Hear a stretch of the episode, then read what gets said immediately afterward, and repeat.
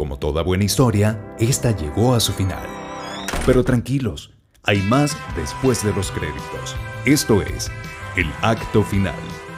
Mencionaste anteriormente que eh, la música es algo importante y de hecho lo es de gran, por lo menos para mí, de gran manera en Magnolia. Porque tenemos, por ejemplo, la música de John Brion, que fue el que hizo la música de Christopher Robin, El Eterno Resplandor de una mente sin recuerdos, que, que es una peliculaza. Magnífica. Y tenemos The Breakup, que si no me equivoco es la de Jennifer Aniston con Vince Vaughn. Esa misma. Su- esa suele- misma. él suele pasearse como por películas románticas, entonces sabe, sabe cómo darle ese... ¿Cómo mover la fibra? Sí, pero para mí el fuerte de la música, y de hecho para los críticos, e incluso para la academia, fue la participación de la cantante Amy Mann. Su mejor amiga o su gran amiga. Es así, es, es una gran amiga de Paul Thomas Anderson porque su esposo fue el compositor de la película The Heart Eight. Y allí ellos se conocieron, compaginaron y poco a poco fueron formando esa amistad y la música de Paul Thomas Anderson, de Amy Mann, influyó en Paul Thomas Anderson. Y él lo dice, que parte de la historia de Magnolia fluyó por la música de Amy Mann. Y cosa que podemos saber, por ejemplo, de la canción Wise Up, que es como la parte coral. Una pieza que cantan Sí. al unísono.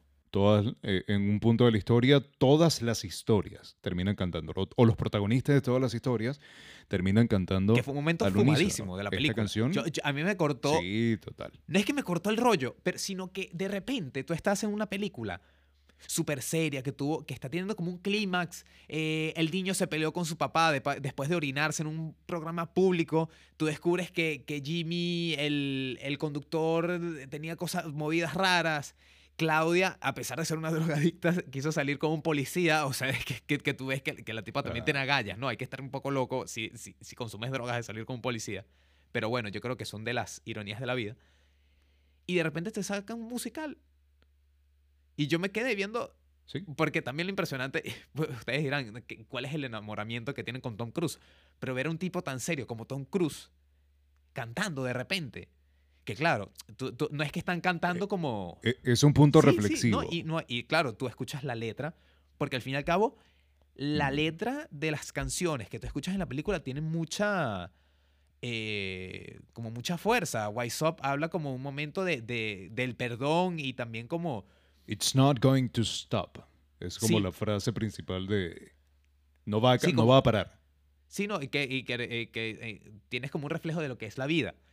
Pero luego, si supieras, está como que la pieza principal de la película, que es Save Me, Sálvame. Sí, claro. que, que esto te va a gustar. Que Save Me estuvo nominada al Oscar por mejor canción, como dijimos al principio de la, de- de- Sí, del programa. sí. ¿Tú sabes contra quién perdió?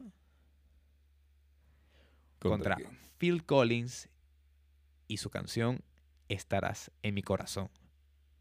Y tú sabes cuál es esa canción, ¿no? Papá, es la, es la canción de Tarzán. Yo, eh, yo ese- y con esa película crecimos Obviamente, todos, pero. o sea. O sea, di- dime tú a quién No, le hubiese dado el premio.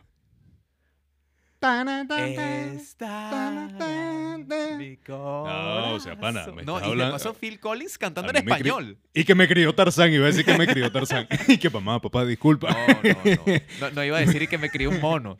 Me crié viendo Tarzán. Obviamente, papá, tenía Sí, que pero tú sabes que, y, y tú sabes que es lo no más lo divertido. Hasta el día de hoy, eh, Amy Mann dice que su canción Save Me fue la que perdió el Oscar contra la película de un niño criado por monos. Y lo dice en ese contexto. Despectivamente. Es un poco despectivo, pero a ver, perdió contra Disney, per- perdió contra una película animada, pero a ver, perdió contra Phil Obvio. Collins y una película y una canción que, que, que estuvo con toda una generación. Entonces, Estás es- luchando contra una película que, pana, es ley verla. O sea, totalmente. generaciones se criaron viendo Tarzán, pasó el tiempo, Tarzán seguía existiendo y esa canción seguía sonando. Y actualmente, cualquiera que vea Tarzán y escucha la canción, se le pega. Más fácil que se le pegue esa canción a que se le pegue Save Me de Magnolia. Y segundo, Ah, no, para que vea tres horas de Magnolia versus Tarzán que pasa rápido, e- es distinto. Es completamente distinto.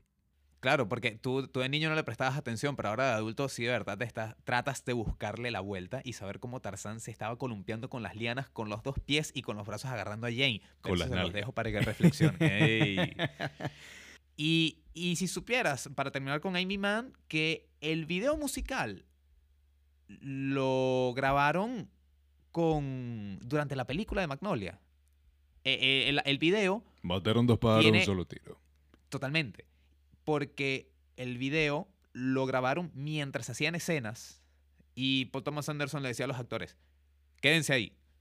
Y, justamente como que aprovecharon el momento y, y grabaron las, escenas, que es un video musical. Si para muchos les sorprendió el video de, creo que es Rebecca Black, que grabó hace como cinco años.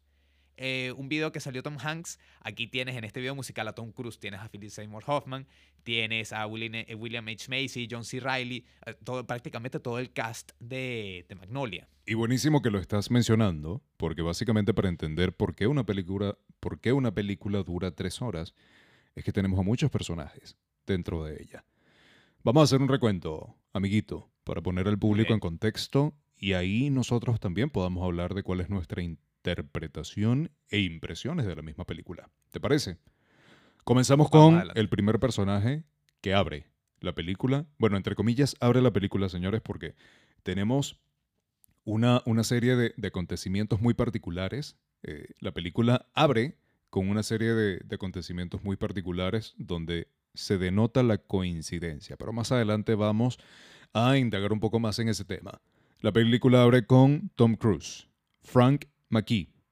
Luego, Luego tienes a Claudia la drogadicta. Claudio la drogadicta. Tenemos a Jimmy, que es el presentador del programa, un programa como intelectual. Tenemos Sí, a eh, Jim, al oficial Jim, que es este Sí. policía que en un principio lo llaman por, por un altercado en una casa y aparece un muerto y luego un niñito, un afroamericano rapea y le da algo como muy particular, pero está bueno, yo creo que está bastante capta. chévere. Él, él no lo capta. También tienes a Donnie, el ex niño genio, El ex- que es justamente una, como una representación paralela de otro de los personajes, que es Stanley, que es el niño El actual genio niño genio. actual. El actual niño genio. Exactamente. Exactamente. Tenemos también a Earl, ¿cierto? Sí. Que es el hombre Earl. moribundo. Tenemos a Phil, que es el enfermero que está cuidando al hombre moribundo. ¿A qué más tenemos? Tenemos a Linda, que es la esposa del hombre moribundo y que lidia con el enfermero.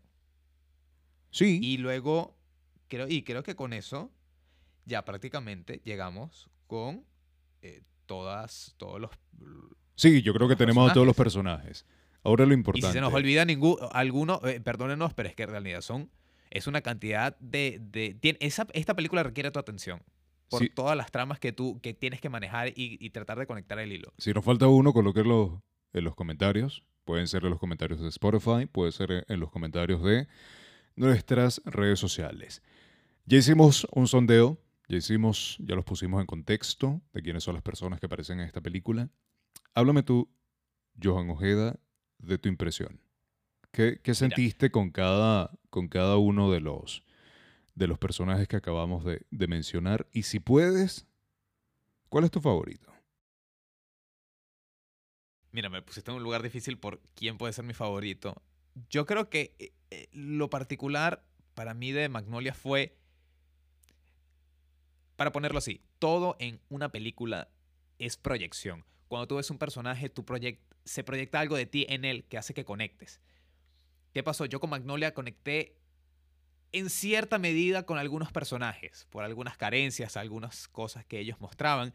Creo que con probablemente lo que es Linda, que es Julian Moore, Jimmy, eh, fue más o menos con los personajes que no conecté, pero que al final todos buscaban, o por lo menos que es mi impresión, y nuevamente aquí retomo el hilo fantasma, que era un tema de conexión, de conectar, o de reconectar también, como se mostraba en algunas de las historias, de, desea- de deseo y de anhelo, y este hilo fantasma se conecta con lo que, pues, eh, lo que es eh, Night of Cups, y Sí. pasaba con Rick. Sí, sí, sí. Y, y- y que esto a lo mejor lo podemos tratar con más detalle. Si me preguntas un personaje favorito, yo me quedaría, sinceramente, estaría entre Frank y Phil. Frank y Phil. Sí, también. Yo también estaría entre Frank Esta- y Phil. esta- esta- esto es difícil, de verdad, porque, porque Frank eh, fue el personaje que, que yo menos me esperaba. Yo ya había visto escenas de Magnolia eh, muchas veces eh, por redes sociales, típica película de tiene, que tienes que morir, que tienes que ver antes de morir. Y, y siempre tenía como presente ese personaje.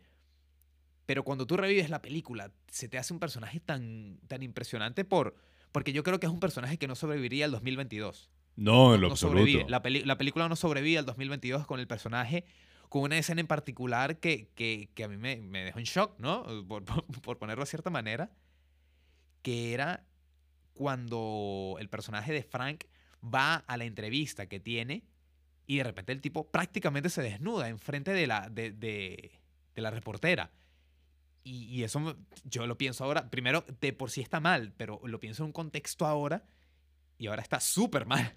Bueno, pero si supieras que ese es como de todo lo que hace Tom Cruise o de todo lo que hace Frank, eso es como lo más liviano respecto a sus comentarios. Yo creo que sus comentarios son los que actualmente en el 2022 no tendrían vida en lo absoluto, obviamente por todo este tema de los movimientos feministas, etcétera, inclusión, igualdad, cuando simplemente dice respect the cock, tame the cunt.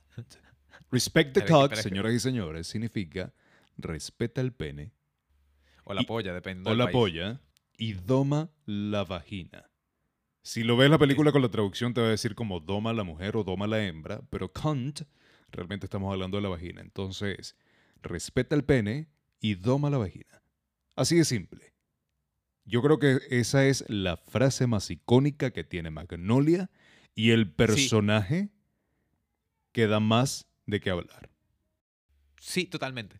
Pero luego tienes a Phil, que es el personaje como más sensible. No sé si sensible, pero, pero es el pequeño personaje de la película que tiene un, atraviesa un camino del héroe que tú, que tú vitoreas. Que tú esperas así como que, que lo logra y tú dices, coño, lo logra. Cuando logra hablar con teléfono con Tom Cruise, tú dices, no puede ser. Y, y, y eso que pasa el personaje por cosas penosas. Que, porque hay alguna razón, esto no es como un ataque, sino que es una impresión que Phil puede ser gay. Y él como que se esfuerza a comprar películas de, eh, películas, eh, revistas de desnudos, que si Playboy, Hustler, no sé qué otra cosa, para eh, conseguir Motivarse el o número- conseguir la... ah, no, conseguir el número de, de- de Search and Destroy, Sí. busca y destruye, que era eh, como el programa que, que hacía Tom Cruise, porque Seduce. el personaje de Frank Seduce y seduce, destruye. sedu- seduce y Search and. Destroy es de, es de Call of Duty y es una modalidad de juego bastante particular. Pero no, no, no. No es Search and Destroy en esta parte. Y sí, y, y eso, y cuéntame, ahora cuéntame tú, o porque justamente a pesar que tenemos en cuenta, como que tenemos en común el personaje de Frank y, Phil, ¿qué, qué, qué otra impresión te dejó? Mira, eh, hablaste, o sea, dijiste algo muy particular y es como la, la fragilidad del, del personaje. Y para yo serte honesto, cuando hablamos de fragilidad, yo creo que ese punto álgido o ese punto más frágil lo consigues es en el oficial Jim. ¿Por qué? Porque es una persona que está desempeñando una labor que por lo general eh, te hace pensar que el policía, por tema de entrenamiento, por, por cualidad eh, profesional, no debería de ser una persona sensible. Y él lo demuestra también a lo largo de- del film. Eh, Jim es una persona bastante recta con su trabajo. En un principio podemos notar de que no tiene un, un exceso del poder, no, su autoridad como policía no la sobrepasa ante cualquier situación, pero en una oportunidad sobrepone lo que es, lo que es su, su corazón o sobrepone sus sentimientos cuando se encuentra con esta linda drogadicta eh, que le da como esa sensación de que tú, tú me encantas y no me importa lo que te metas, me encanta y eres bellísima, quiero salir contigo. Ahí Sí, es donde le- se muestra como un personaje de mayor fragilidad, desde mi punto de vista. Sí, no, le mueve el órgano palpitador. Le mueve el órgano palpitador. Que estoy hablando del corazón. Que del es, corazón, obviamente, mucho- obviamente, mucho sonó cuidado. muy romántico, sonó muy lindo, sonó muy bello. De los personajes con los que menos hice clic fueron, fue con Dooney, que es el niño quiz, o el antiguo niño quiz. eh, bueno, yo digo the quiz boy. I don't know how Ujú. you say that, como, como tú quieras. Eh, que es el niño de la prueba. Sí, vamos a llamarlo como el niño de la prueba, el quiz boy. Ya le hice la traducción, así que vamos a seguir manteniendo ese, ese El niño hilo. maravilla, el niño prodigio. El niño prodigio, que honestamente a, a mí me sobra dentro de la película. A mí me sobra Sí. dentro de la película. Su participación no tiene lógica porque estamos hablando, para darles también un poco más de contexto, estamos hablando sobre un viejo o un tipo, vamos a decir unos 50, 45 años aproximadamente, disculpen a los que tienen ese y los llame viejo, 45, 50 Ey. años, que logró muchísimo en su juventud. Era un niño prodigio, era un niño que todo el mundo aclamaba, había logrado muchísimas cosas, ganó mucho dinero, pero que lamentablemente se vio estafado por sus propios padres, quienes le quitaron, quienes le quitaron toda su, eh, su fortuna. Una vez siendo viejo, ya no tiene como un camino claro en su vida. Trabaja para una serie de judíos que tienen como estos típicos negocios de, de, no sé, electrodomésticos, etcétera, lo que en Venezuela serían los árabes teniendo ese tipo de negocio de línea blanca. Y es gay. Y no solamente el hecho de que sea gay, sino que está, está buscando un amor. Y no solamente que está buscando un amor, que él dice que tiene mucho amor para dar. Él tiene demasiado que entregar. Y yo creo que eso demasiado que entregar fue lo poco que recibió.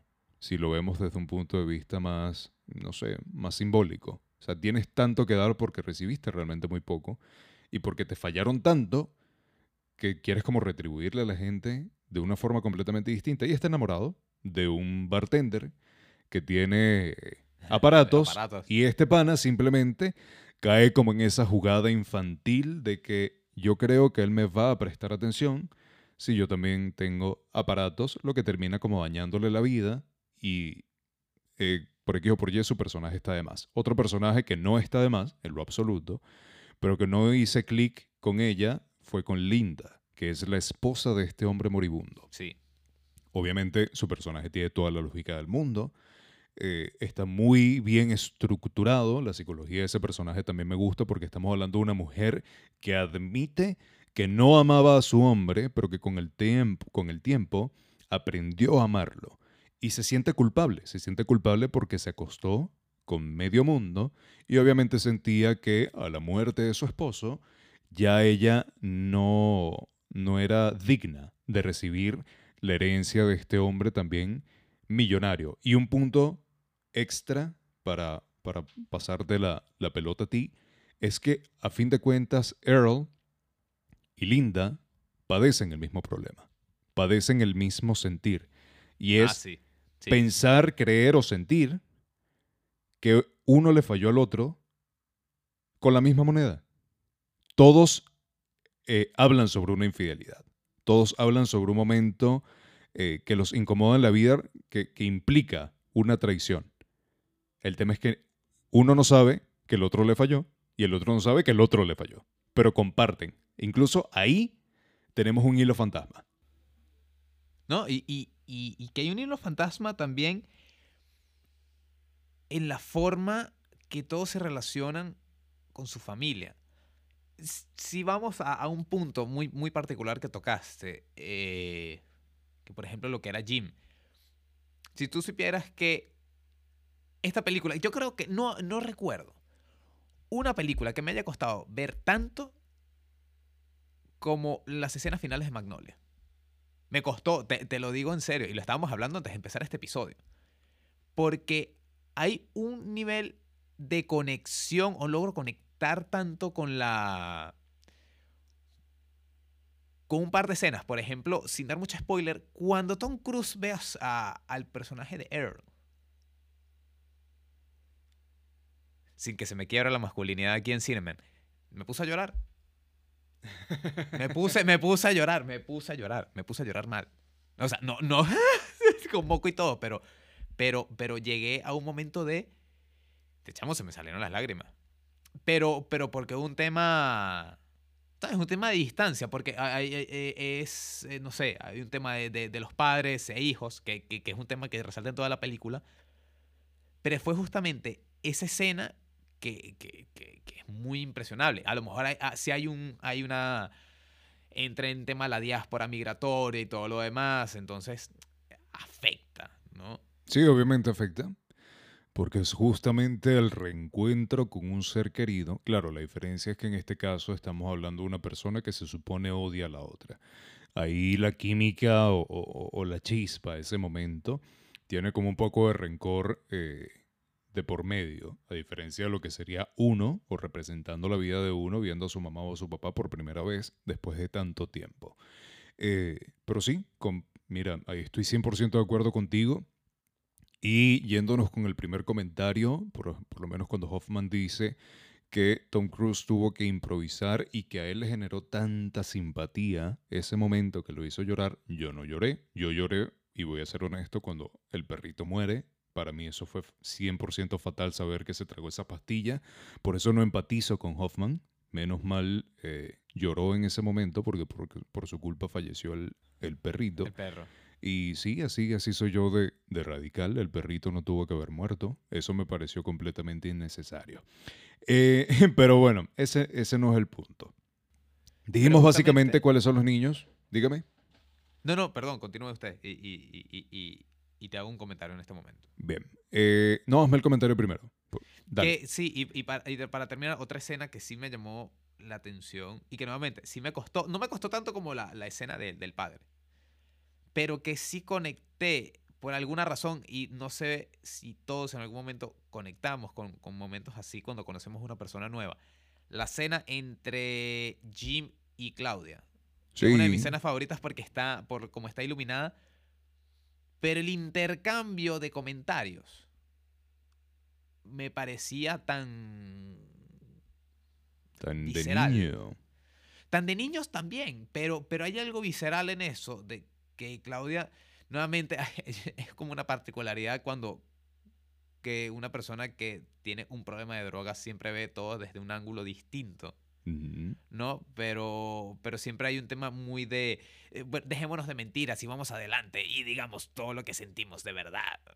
Que, que ojalá na- no todos los que utilizan drogas hablan así, ¿no? Pero, No, pero, obviamente. pero, pero- pero está, pero, pero, pero que justamente cuando le dice, ella le dice, mira, cuando tú me conozcas de verdad, a lo mejor me dejas de querer. Es decir, ha- hay un momento de vulnerabilidad que, que conectó conmigo y que también creo que en algún momento, esa, esa, por lo menos creo yo, esa escena en particular, todos conectamos con- en algún momento con esa escena porque ella está hablando, yo lo veo de, la de esta manera, ella está hablando con un policía y está a punto de decirle, mira, yo soy drogadicta y tengo droga conmigo ahora. y nunca y le verse- absolutamente nada.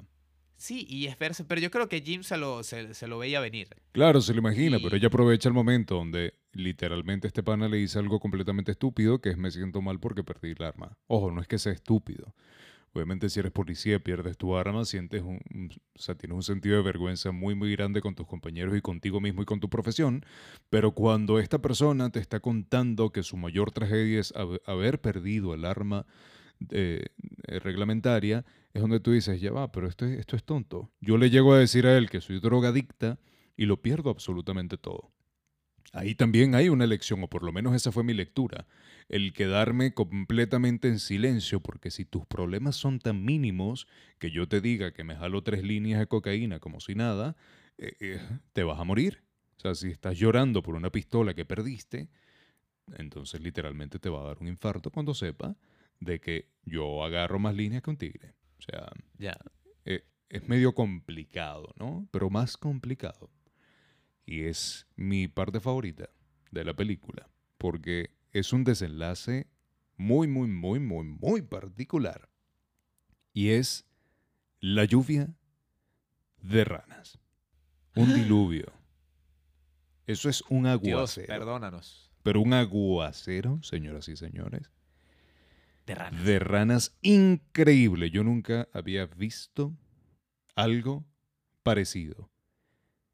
Y... No, yo, yo se había visto algo parecido, la lluvia de bombas lacrimógenas en Venezuela. Ah, la- eh, obviamente. sí. Si lo hubiésemos vestido, hubiese sido bonito quizá disfrazar la bomba lacrimógena de, de- de ranita para que cuando cayera dije, pensáramos que estábamos en Magnolia. La diferencia es que estas- esa- esas ranitas estaban bien picosas y, y bastante particulares, ¿no?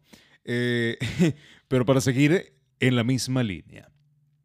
La lluvia de ranas. ¿De dónde sale la lluvia de ranas, mi querido amigo Johan Ojeda? Explícame cuál, cuál es la lógica dentro de, de ese tema que, que si lo piensas es un poquito ilógico o tiene mucho sentido. Es una escena que para muchos, o por lo menos lo que leí, representa el punto álgido del caos de la película. El tema del caos, que, que se sumergen todos los personajes. Y que también ah, tenemos otra vez a nuestro hilo fantasma con Mother de Darren Aronofsky, porque trata de historias religiosas o una relación con la Biblia, quizás incluso con Terrence Malick también porque se trata de religión. Pero, eh, mira, lo de la lluvia de ranas sale de el Éxodo, el libro de Éxodo en la Biblia, el capítulo 8, versículo 2, que dice, y leo, así lo hizo Aarón, y salieron tantas ranas que, cubrieron todo el país de Egipto. Es un mensaje bíblico, es, es un castigo o es una... No sé si decir un castigo, pero es como un- de repente el la, persona involucrada todo en, en todo esto, que es Dios, decide hacer presencia. Sí, obviamente, si, si hablamos, o sea, si nos vamos tan, tan, tan, tan, tan lejos, eh, siempre va a haber como un mensaje de, presagio, ¿no? De que si llueven ranas es por algo muy, muy horrible. Si llueve tal cosa es por cosas muy, muy feas. Obviamente, en ese entonces eh, no iba a existir un pensamiento tan profundo o quizá más científico respecto a por qué suceden las cosas y se iban como a este tipo de, de- de situaciones y las llevaban a un contexto más catastrófico de lo que posiblemente es. Pero hay algo mejor, hay algo particular, hay algo que me encanta y son esos metamensajes, son esas, eh, esas, ¿cómo, lo- cómo le puedes decir? Esos clues, esos, Sí, esa, esas insights. huellas. Eso, exactamente. Que, que vas a ir encontrando a lo largo de la película, que lo ves una vez y tú dices, "Mm, está raro, lo ves una segunda y tú dices, oye, lo ves una tercera y dices, Ah, aquí hay algo. Lo ves una cuarta y dices, ah, no, tengo que seguir prestando la atención. El número 82 se repite a lo largo de toda la película. Y da su entrada triunfal al inicio. Como les dijimos, la historia comienza con una serie de situaciones alejadas de lo que es la película en sí, pero que te hablan sobre la coincidencia. Te habla, por ejemplo, de una serie de asesinos en una ciudad llamada Greenberry Hill que eh, matan o existe el, el asesinato, el homicidio de un empresario y justamente estos tres malhechores se llaman Green, se llaman Barry y se llaman Hill. Y los tres forman Green Barry Hill, que es el nombre de la ciudad. Luego tenemos, aparece un buzo en un árbol como de 40 metros y resulta que es que pasó un aeroplano de estos que, que, que Sí, para apagar los incendios. Exactamente, y se lo llevó y lo terminó dejando colgado en un, en un árbol. Y luego hay otra situación que, eh, según entiendo, es como una especie de práctica que colocan también en los estudiantes de Derecho para, para- como para plantear situaciones complejas donde hay una persona que intenta suicidarse y al intentar caer, o mejor dicho, cuando cae, un disparo a través de una ventana es lo que realmente proporciona o, genera la muerte del individuo y no la caída porque había una malla abajo que lo podía sostener. Ya les di el contexto y cómo inició.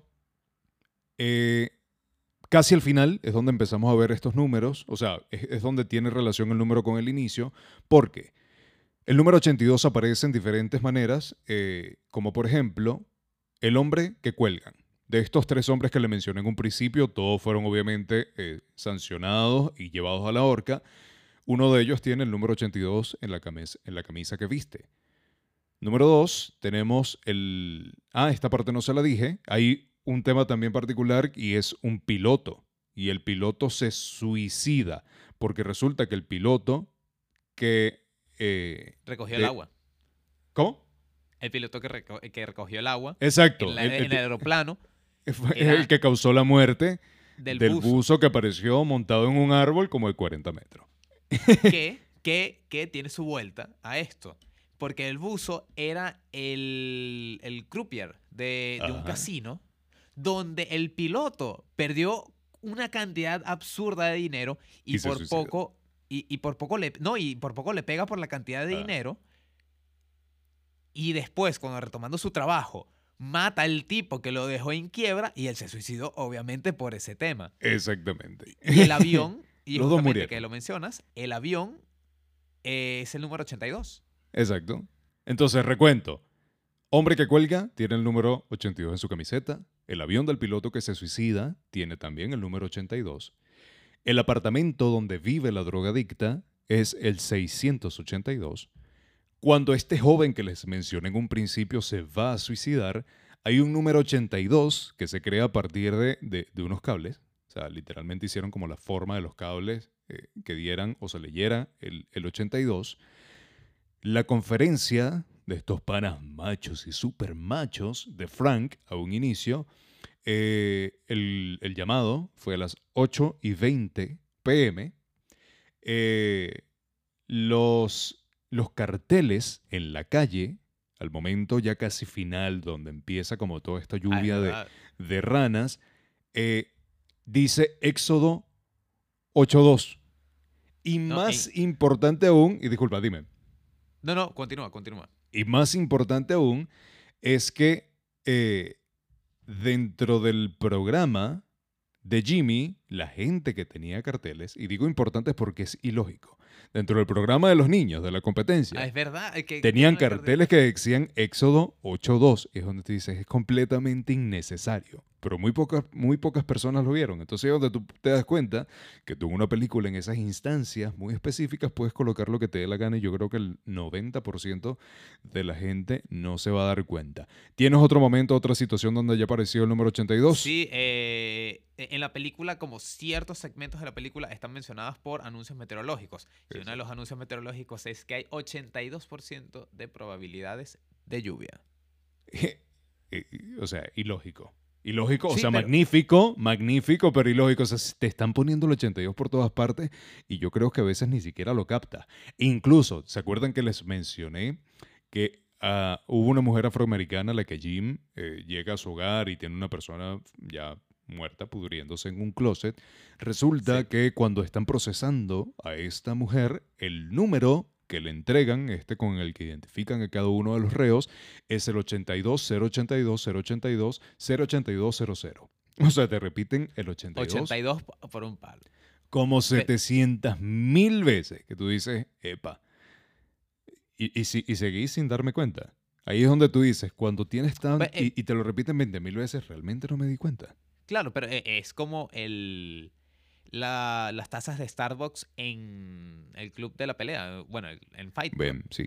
Sí, que yo tuve que ver un, un- Tuve que darle una pasada a la película y yo dije, ah, bueno, sale Starbucks. Hasta que yo vi un comentario que creo que en todas las escenas de la película aparece una taza de Starbucks. Y nadie Pero, pero mira, sí, totalmente. Y la has visto mil veces. Sí, sí, y la he visto, de verdad he visto la película muchas veces, eh, de verdad, y, y no me di cuenta de eso.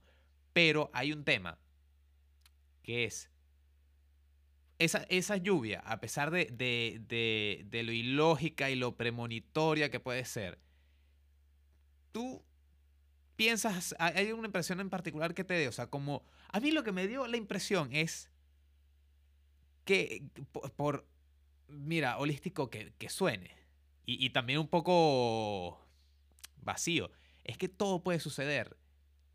Es decir, y, y que todo en, cualquier momento, eh, to- eh, la vida es una sorpresa. Creo que es el Calderón de la Barca que, le- que decía, la vida es un frenesí. Eh, es una sorpresa, tú no sabes qué te puede tocar. Y justamente fue en, en- en este momento de las ranas que his- varias historias empezaron a conectar. Por ejemplo, que Jim se encontrara con Donnie. porque trató de salvarlo con de, de- de la lluvia de ranas. Y es raro decirlo en voz alta.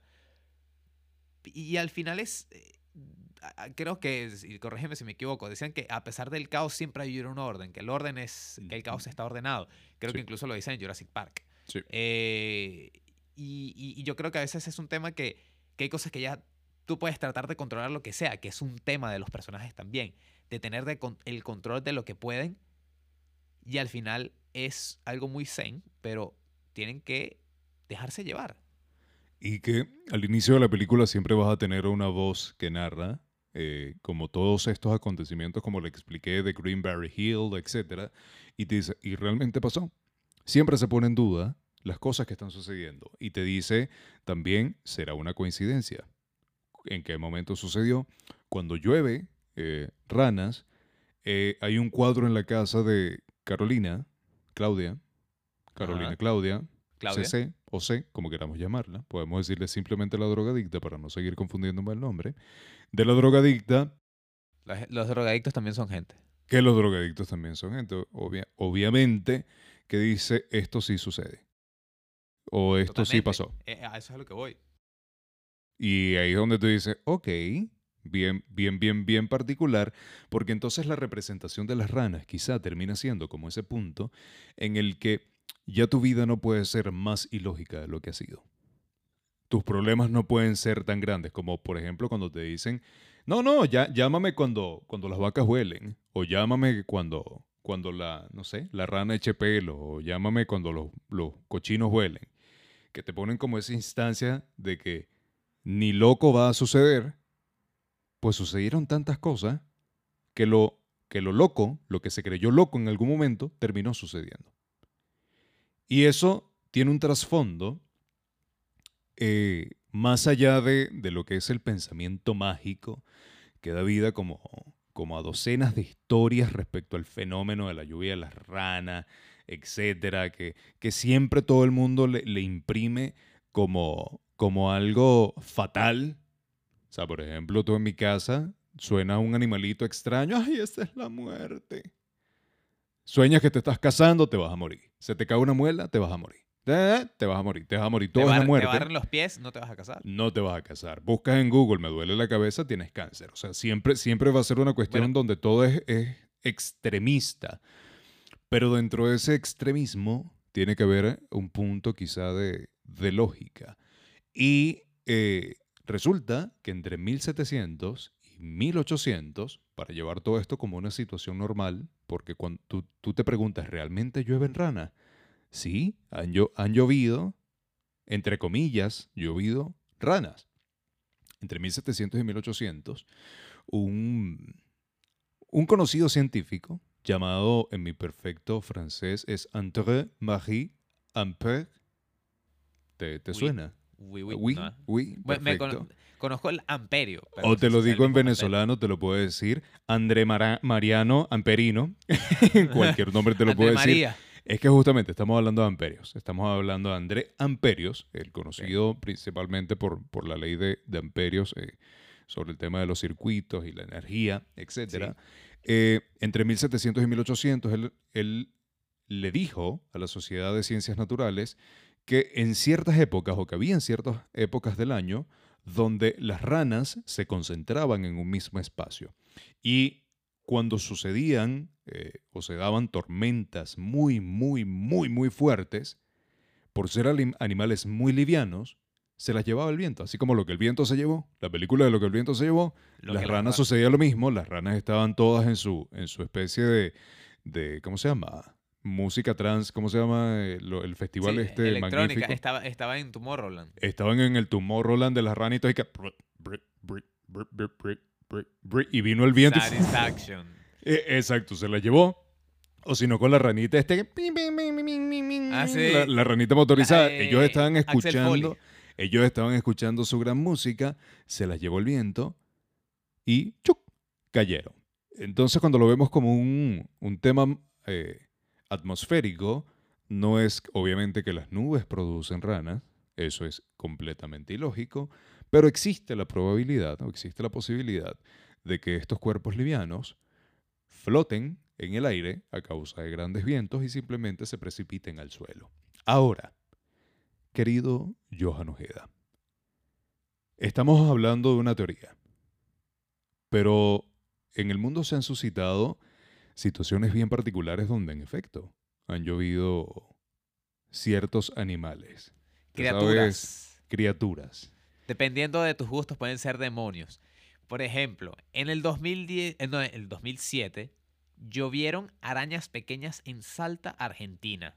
En el este y, y no, en ese mismo año llovieron ranas pequeñas, ranas pequeñas para que vean que sí es posible en el Rebolledo en Alicante, España.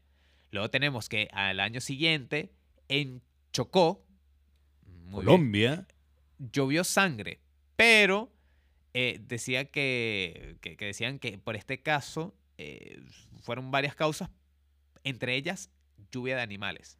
Quizás esa Por- puede ser un poco más ilógica porque lo que Esa realmente esa sucedió es que cayó un palo de agua y al día siguiente todo estaba rojo. O sea, literalmente como si hubiese llovido sangre y esa misma situación la atribuyen en una situación en Brasil donde sucedió exactamente lo mismo. El tema es que ellos aseguran que llovió incluso carne. Entonces es como la lluvia de sangre y carne en Brasil. Un poquito ilógico. Bueno, Pero si- vámonos un si te pones poquito- a ver, si te pones a ver, pones unas varas y tienes va- carne, carne Sí. y- gratis. Eh, pero va- vámonos quizá un poquito más acá para que la gente empiece como a creer las historias. Mira, por ejemplo, eh, en el 2012 tenemos eh, ca- camarones o gambas en, en, en, eh, Sri Lanka. Luego tenemos en la ciudad de Lloro, en Honduras, llueven peces. Cada año. O sea, literalmente hay un tema donde se crea como eh, se pone el cielo oscuro y comienza la lluvia y el trueno y ya la gente se prepara porque sabe que el día siguiente van a, empear- eh, van a empezar a aparecer peces o a caer peces de la nada. O sea, es una cuestión bastante ilógica. Y si nos vamos más a la actualidad, en el 2018 llovieron camarones, peces y pulpos en una ciudad de Qingdao, en China, también Perdón, por el mismo motivo. Qingdao. Brutal. Para. Y en el 2022, eh, y eso fue una historia de ahorita, de hace como una semana aproximadamente, el video está siendo 100% viral, donde unas aves en México simplemente se precipitaron. ¿No lo viste? No, Tienes que buscarlo. O sea, literalmente cientos de aves se precipitaron al suelo sin sentido alguno. Algunas personas pueden decir un golpe de calor. O sea, un cambio, en la climático. temperatura. Exactamente, un cambio climático que simplemente las adormeció. Algo muy particular que siempre sucede en Miami es que Miami es un lugar muy caliente, pero cuando pegan eh, esas olas de frío, las iguanas se desmayan y empiezan a caer de los árboles. Entonces tienes también como una especie de, de lluvia de, de iguanas, no a la misma magnitud obviamente, que están en los árboles y empiezan a caer y la gente también le pica un poco y empieza a meterlas en los carros para que se despierten y ya después la iguana se vuelve loca y empieza a, a dar golpes por... a todo Por todos lados. O sea que es, mala idea, ya saben chicos, si ven iguanas desmayadas, no las metan en sus carros, No la meten en menos su en carro. sus casas. O sea, es, es peligroso. La gente Van a sufrir. Pero, mira, todo esto lo hemos visto ya. Ya tenemos la- nuestras impresiones de la película. Así que yo creo que es hora de ponernos como detectives de películas noir. Eh, sí, me gusta. Dale play. Cinco preguntas, 10 respuestas y dos opiniones que dan inicio a El Interrogatorio. El interrogatorio, amiguito. Así que vamos con el acusado en la mesa y que luego se invertirán los papeles como un buen sketch de Saturday Night Live porque estamos en el interrogatorio, que es este pimponeo entre el señor Kevin Jordan y yo y con el que comenzamos. Don Kevin, con ¿cuál es para ti el primer punto de giro? Les recordamos que los puntos de giro son aquellos momentos donde la historia cambia drásticamente, se queman los puentes y todo va en paso a una transformación a nuestro camino del héroe de nuestros protagonistas. No, hay una, no existe una vuelta atrás respecto a la historia que ya se venía desarrollando. O el mensaje que le enviaste a tu ex cuando estabas borracho. Exactamente, no hay vuelta atrás, ya tú sabes, ya tú sabes que va a haber un problema. Primer punto de giro, amiguito. Estamos hablando de un multiplot. Sé que cuando hablamos de un multiplot eh, podemos pensar que, que obviamente cada historia se separa una de la otra, pero existe una particularidad en Magnolia, por lo menos de mi punto de vista, donde el primer punto de giro coincide en eh, todas estas vidas paralelas que terminan convergiendo en un punto. Número uno, Frank recibe la llamada de Phil diciéndole que su padre estaba muriendo. Ahí cambia por completo la historia para él. Luego, eh, Stanley, el niño prodigio, no quiere responder a las preguntas de, de Jimmy. Ahí hay un cambio también, ahí la historia da un giro, porque ya este niño prodigio, que de alguna forma u otra eh, siempre estaba ahí atendiendo al padre y cumplo contigo y cumplo contigo y voy a ser el mejor, toma la decisión y dice, ya no más. El niño quiz, que bueno, que es Donnie, Donnie. este viejo que quiere, que quiere aparatos, se declara abiertamente eh, En un bar donde está el bartender, valga la, la redundancia, y le dice, ¿sabes qué? Yo Sí, creí va- que esto era lo mejor para ti, yo creía que, me, que te iba a gustar de esta manera, pero ya me quité la máscara, ya simplemente no, no me interesa. Y también en la misma línea y en el mismo tiempo, el oficial Jim tiene una cita con Claudia, la drogadicta. Ahí también hay otro punto de giro porque entonces eh, se quiebra con esa figura de policía y, existe ya entonces una conexión donde ey, el investigador está saliendo con quien no debería. Eh, esos son los, puntos de giro y a pesar de que te los planteo como una historia distinta, literalmente suceden de forma lineal durante eh, la película. O sea, primero llega la llamada, luego el niño no responde, luego le pasa, este pana se declara abiertamente y luego este viene y le dice si quiere salir con, con ella la drogadicta. Ese es el primer punto de giro para mí. ¿Cuál es el tuyo, amiguito?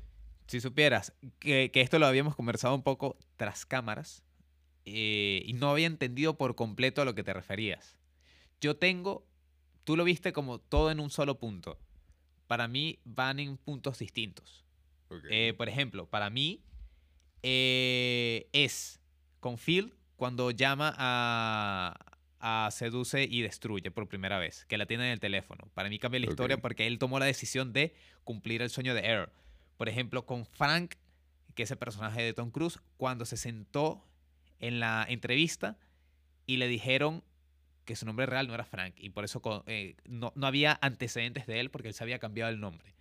Eso Ok. para mí, eh, porque es cuando se desquebraja ese personaje de Tom Cruise a, a- a- a- como esos detalles que él tiene de repente. Luego tenemos a Donnie, para mí fue, un, más an- eh, fue antes cuando, cuando lo despidieron. Cuando. Porque ahí él tomó, eh, tuvo ese cambio en la historia al momento de... ¿Cómo se llama? Porque ya no tiene trabajo, ya no puede cumplir el sueño que él tiene de ponerse los brackets. En el caso de Jim, fue cuando le pidió salir a Claudia.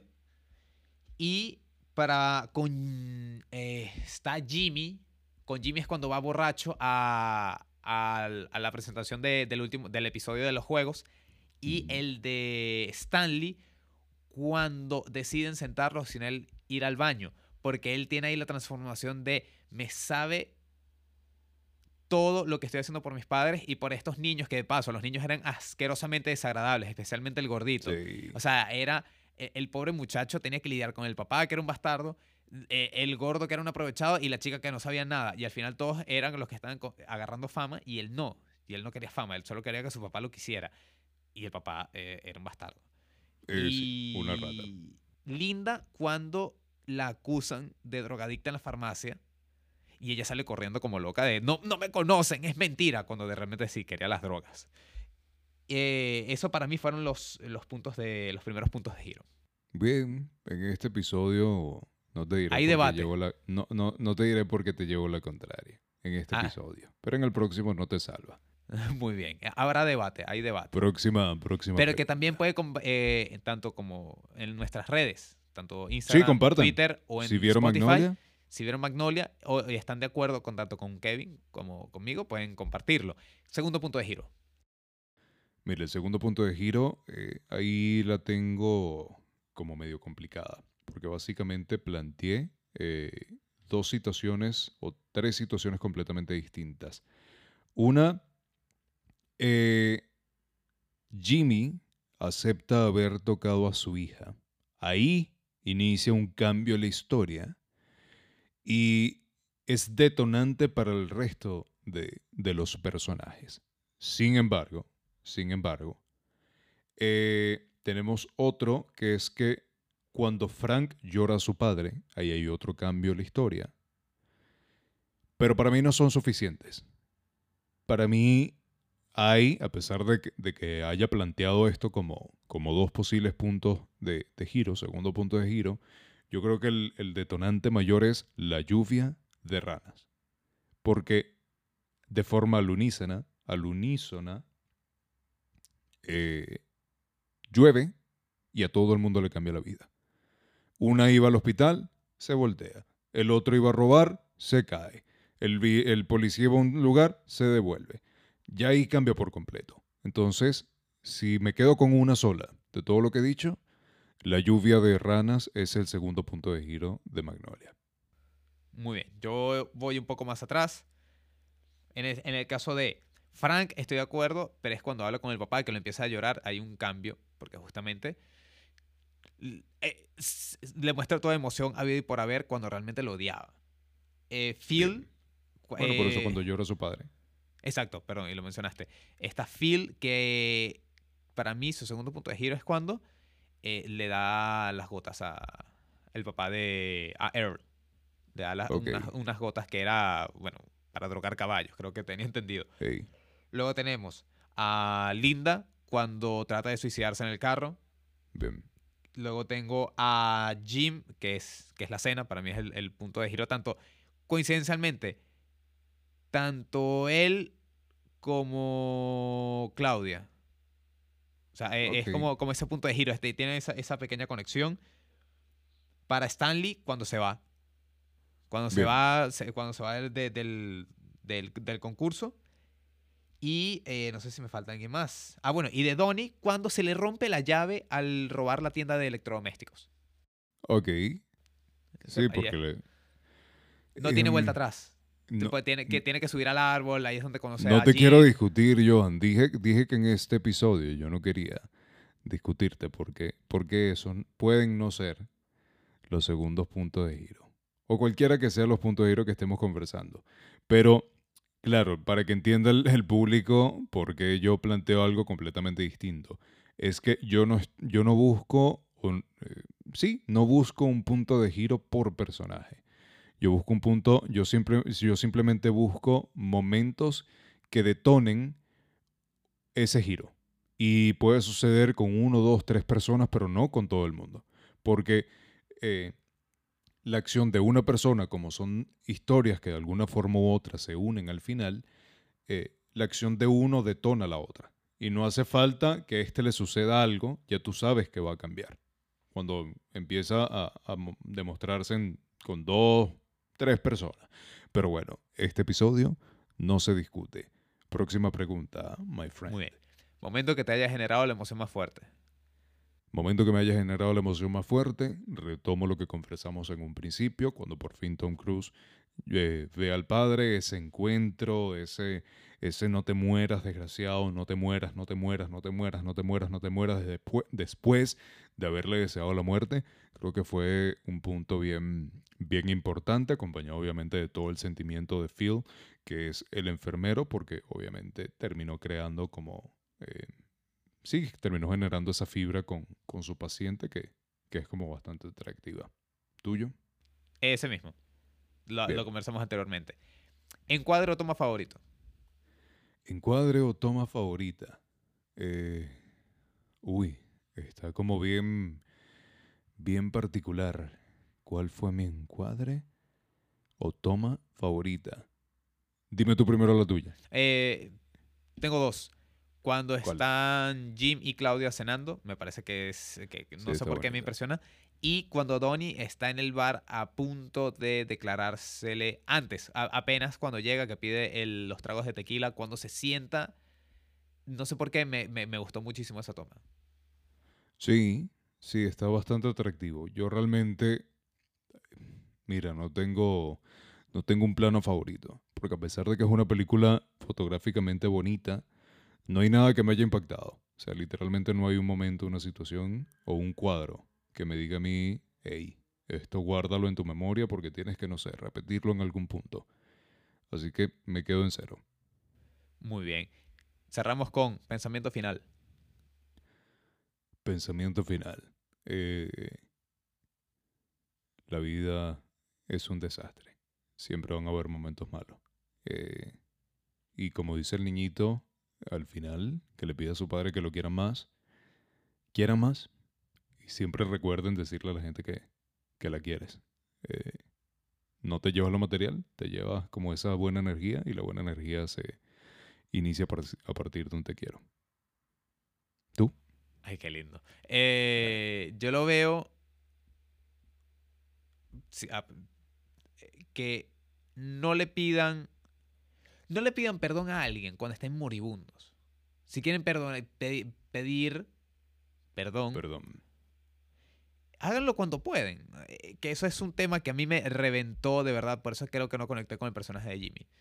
Jimmy cuando tiene cáncer es que va a pedir perdón por todas las cosas que, que engañó a la esposa, que- supuestamente, que, que hizo esto, que lo otro, que pero en su momento es que ah, tocó o abusó de su hija. Entiendo que cuando te vas a morir es un momento de, de, eh, cumbre, ¿no? Pero tienes toda la vida para pensarlo. Y ese último momento es el peor porque entonces Claro, porque se te va a acabar me la voy vida. limpio. Me voy limpio. No, eso- claro, pero es que eso, y, en- y en eso para mí eso no tiene valor. Tiene valor que tú le digas, tú le pidas perdón a alguien cuando, ¿sabes? Cuando estás vivo, cuando tienes la oportunidad. No te importó, es porque eres un maldito. Pero si te vas a morir y vas a pedir perdón por eso, no, no es válido.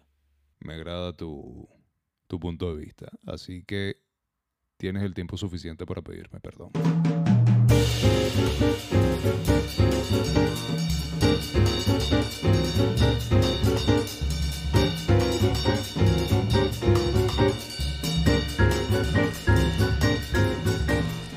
Aguántalo ahí, Bolívar. Bolívar. Paga, paga, hijo de puta. devuélvete, Bolívar. Eso fue lo que dijo Manuelita, ¿sabes? ¿No? Oye, ti- tú- no, no, esa voz se parece a la de... Rosendo, Ah, sí. aquí está la arepa. Rosendo, sube.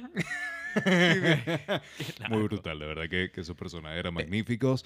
Pero magnífico es saber que contamos con cada uno de ustedes. Por eso le agradecemos, señoritas, señoritos, señores, señoras y bueno, Caballeros y caballos. caballeros y caballos. eh, muchísimas gracias por escuchar un nuevo capítulo de Cineman. ¿Dónde nos pueden escuchar, amiguito? ¿Y cómo nos pueden seguir? ¿Y Mira. dónde pueden compartir sus comentarios? Que para nosotros es 100% importante. Miren, pueden contactarnos a nosotros en lo que es Instagram, en arroba cinnamon el podcast. Tienen nuestra cuenta de Twitter, arroba cinnamon el pod. Y nos pueden escuchar por Spotify todos los viernes. Tendremos películas nuevas para comentar y deleitar su vida. También eh, tengan en cuenta que nos pueden seguir por nuestras redes sociales, por ejemplo, arroba Johan Ojeda en Instagram, en Instagram y Johan E. Ojeda en Twitter. Señor Kevin Jordán. Y a mí me pueden seguir en Instagram y en Twitter también por Kevin Jordán Piso u underscore, como quieran llamarlo, DP. Y también me pueden seguir por JK Films Art. Y señoras y señores, como estamos próximos a una fecha bastante importante para el cine, que son los Oscars, The Academy Awards, se viene algo interesante. Somos los nuevos presentadores del Oscar. Somos los nuevos presentadores del Oscar y va a suceder como con La La Land y, y Moonlight. Vamos a decir, y el ganador es el manzano azul y todo el mundo mierda. Y Mi- Miguel Ángel Landa de repente saliendo de atrás así. Después de mil años, al fin reconocen mi trabajo. Y que cállate la jeta. No, no, no, no, no. Ganó azul y no tan rosa. Bueno, todos esos temas venezolanos. Vieron especial de los Oscars. Así que espero que no se lo pierdan porque vamos a analizar unas películas bastante interesantes y vamos a hacer un especial también donde hablaremos de los nominados. Amiguito, muchísimas gracias a ti por haberme acompañado. Y bueno, ag- agarro tu agradecimiento de yo haberte acompañado a ti. Sí, no, porque justamente es que, es que esta- pensé que ibas a decir un mensaje un poco más, incluso más profundo, pero no, hermano. Gracias por estar conmigo un episodio más, gracias a ustedes por escucharnos un episodio más y, y aguantar nuestras locuras y nuestros pensamientos. Eh, sí, estamos todos locos aquí ya. Pero Pero no no. importa. La locura del cine es la locura de todos y todos amamos el cine.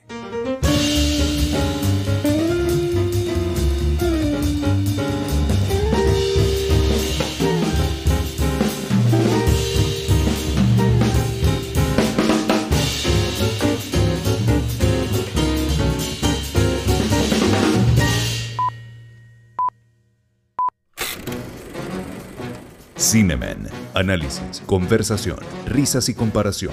El podcast que combina la formalidad de un programa de radio con la libertad de una conversación entre dos amigos un viernes por la noche. Si buscabas un espacio de opinión sobre el séptimo arte, llegaste al lugar indicado. Cinemen con Kevin Jordán y Johan Ojeda.